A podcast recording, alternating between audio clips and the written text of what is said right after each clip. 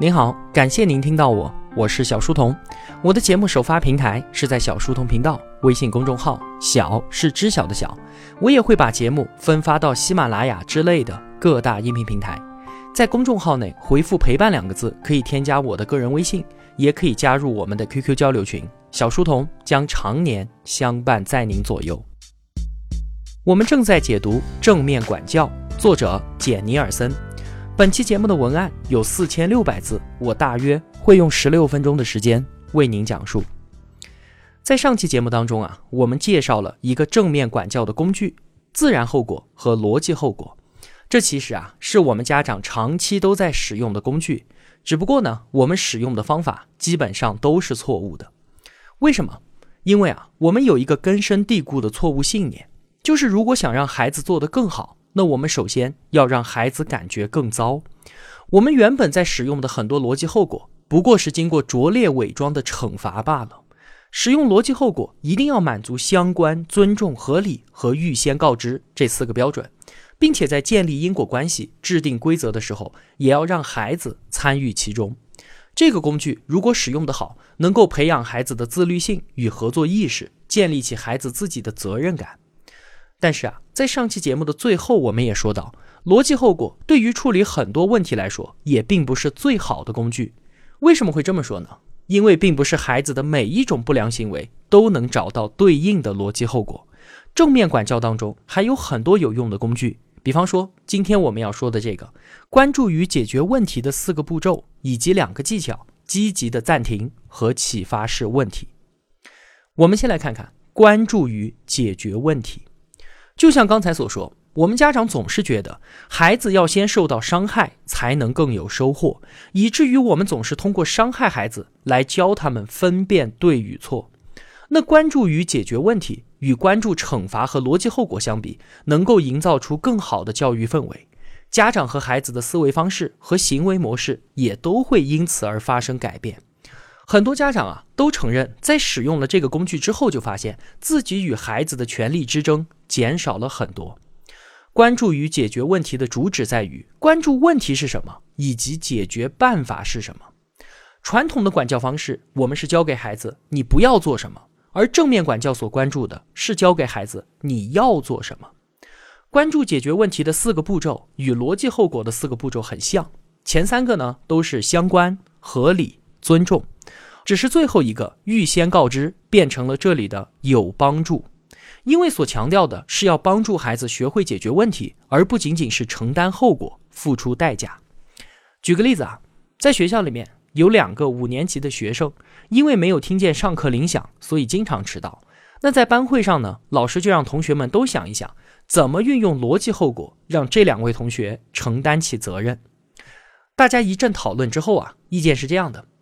让他们两个把名字写在黑板上，或者呢，放学之后留下来，迟到了多长时间就留多长时间，或者直接取消他们的课间休息。那紧接着，老师让大家忘掉逻辑后果这件事，想一想怎么帮助这两位同学解决问题。这个时候，最终的意见就变成了：电铃响起的时候，所有同学都一起大喊“上课了”，或者让他们两个在电铃的附近玩。要么让他们两个都选一个好朋友，专门提醒他们什么时候该回教室了；又或者打铃的时候，附近的同学都走过去拍拍他们的肩膀。我们可以看到啊，这两种意见的差别是非常之大的。前者的关注点在于过去怎么让这两个同学承担后果，而后者呢，关注未来，关注于解决问题，怎么让这两位同学今后能够做得更好。那作为这两名同学对两种意见的感受，我们完全可以想象得到。关注解决问题的意见对他们而言啊，更多的是一种帮助、尊重和鼓励。他们感受到的是全班同学的支持和接纳。那从教室回到家庭环境当中啊，也是一样的。再举个例子，比方说，孩子把邻居的玻璃给打破了。那首先我们要知道，这次错误是让孩子学习的一个好机会。那我们现在运用关注解决问题这个工具应该怎么做呢？四个步骤：第一，相关，玻璃打破了，让孩子罚站或者让他多做一些课外习题，这是没有帮助的，因为不相关。其次，尊重，尊重孩子，不要责骂，什么我和你说了一百次了，不要在这里踢球之类的话，是毫无意义的。但是同时呢，我们也不能够偏袒孩子，要让他知道自己犯了错，尊重打破了人家玻璃的事实，真诚的向别人道歉，然后是合理，我们要承担对方的损失。打破玻璃，却让孩子拿出自己的玩具赔偿给对方，这个就是不合理的。最后是有帮助，这个时候我们让孩子来提提意见，在道歉之后，那在道歉之后，你还应该怎么做呢？借这件事情锻炼孩子解决问题的能力。那在与孩子统一了意见之后，可以让他去和邻居说，比方说这样：很抱歉，我打碎了你的玻璃。我愿意为我的行为承担责任，我会拿出自己的零花钱，让爸爸重新买一块玻璃，然后请人帮你安装好的。你看，这样一来啊，在整件事情当中，孩子并没有感到羞耻和痛苦，给他的感受都是积极的，都是正面的。这不仅教给了孩子解决问题的办法，同时呢，也给我们家长和孩子带来了一段有意义的亲情时光。那在关注与解决问题的时候，有一个内在的，而且是价值无量的人生技能，是我们家长一定要教给孩子的。我们都知道啊，一个人保持冷静的重要性，但是想要孩子乃至是我们自己一直都保持冷静，这几乎是做不到的吧？我们经常都会因为别人的一句话或者是一个动作而怒发冲冠，但是问题的关键是怎么在被失控的情绪支配做出不当行为之前。重新回归到冷静的状态呢？这可不单单是在亲子关系当中，而是我们所有人面对所有人际关系以及冲突的时候都要学会的技能。一次释放自我的暴怒，不仅会断送掉一段人际关系，还经常会给自己带来身体和金钱上的伤害与损失。这个道理啊，同学们都懂吧？那用简尼尔森的话说，我们在情绪冲动的时候，会受到原始脑的绝对控制。而这个原始脑，它只会下达两个指令，要么是战，就是权力之争；要么就是逃，无法沟通的回避。我们就可以想想啊，自己在生气的时候，这可不单单是在家庭当中，而是我们处理一切人际关系和冲突的时候，其实都是如此的。一定要让自己先冷静下来，等到理性大脑重新接入，获得控制权之后，才有可能解决问题。那我们下面要说的这个技巧啊。积极的暂停就是可以帮助我们做到这一点，也是我们一定要教给孩子的。那其实呢，在之前的讲述当中啊，很多事例我们都用到了这个技巧，像是我们说应对孩子不良行为，面对孩子寻求权利的时候，要从权力之争当中撤出；当孩子寻求报复的时候呢，我们要避免自己陷入到报复循环之中。这些例子的第一步都是要按下暂停键，让我们和孩子都回归理性。那关于暂停，我想作为父母的同学们都会使用，但是关键在于前面“积极”这两个字。我们之前是怎么使用暂停的呢？好了，爸爸不想跟你说了，你自己好好想想，你都做了一些什么事情。我们一般会这样说，对吧？我们是按下了暂停键，但这并不是积极的，这样是把孩子被迫的送去暂停，这其实已经是一种让孩子感觉不好的惩罚了。而积极的暂停是要让孩子感觉更好，而不是要让他们为自己的行为付出代价，被迫暂停。那我们在使用积极暂停技巧的时候，需要注意这么几个原则：首先是要花时间训练，把我们刚才所讲到的这些从情绪失控回归到理性的重要性告诉给孩子。暂停是为了让我们能够重新振作起来，能够重回理性，是为了下一步更好的解决问题。而不是对孩子的惩罚。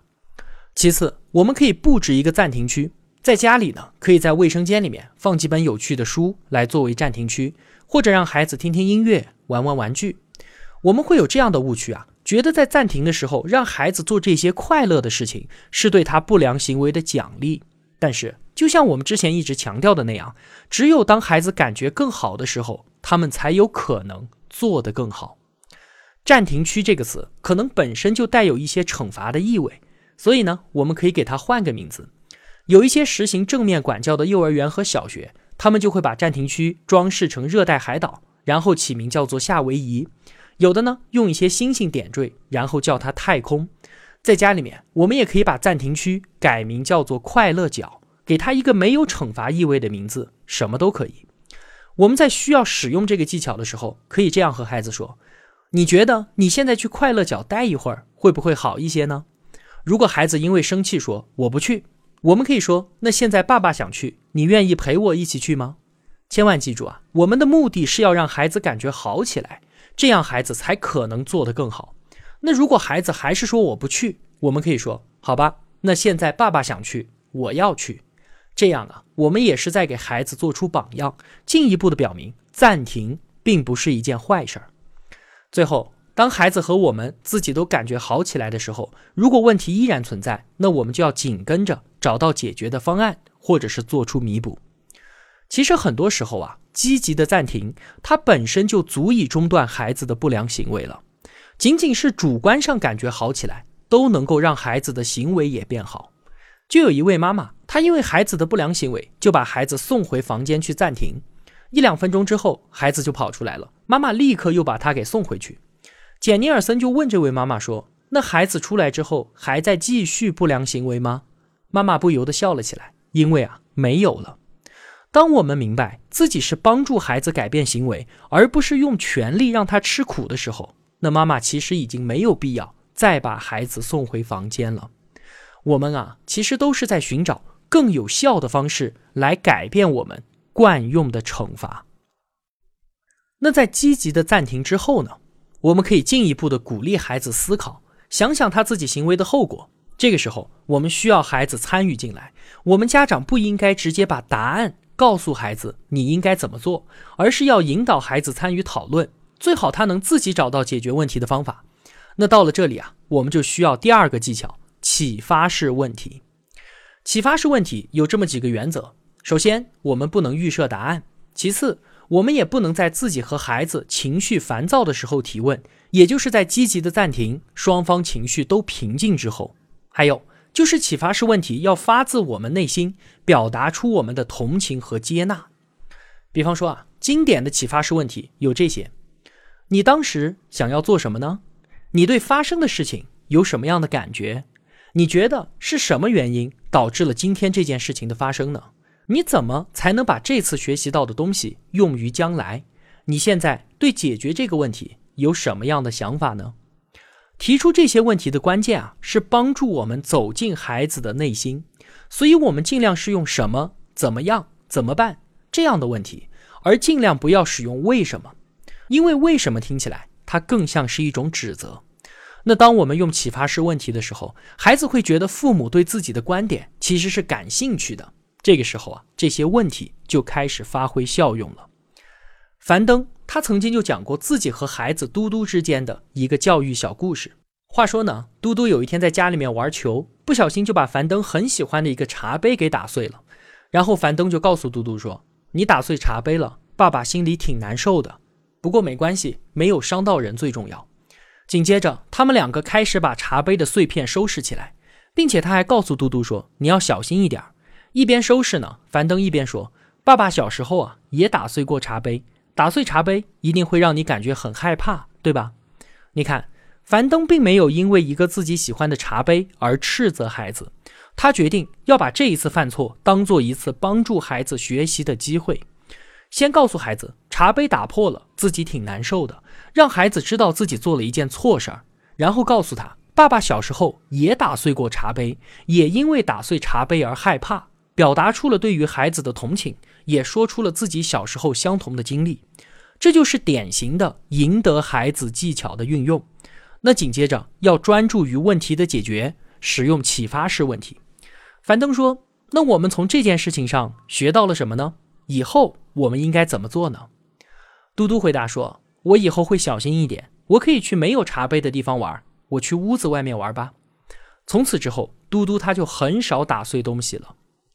启发式问题的关键就在于引导孩子自己思考，想到处理问题的方法，而不是把结果和惩罚强加给孩子。那相比于此呢？参与其中，自己想出来的结果，孩子更加愿意配合执行，而且啊。整个过程给孩子的感觉都是积极的和正面的。那总的来说呢，专注于问题的解决，首先要让孩子明白，犯错并不可怕，也无需痛苦和懊悔，爸爸妈妈也不会因为你的错误给你指责和压力，我们都会把犯错看成一次学习的机会。那关键是我们能从错误当中学到一些什么，像是怎么处理问题，怎么找到解决的方案，让孩子参与到问题的解决当中，以建设性和贡献性的方式运用好孩子的力量。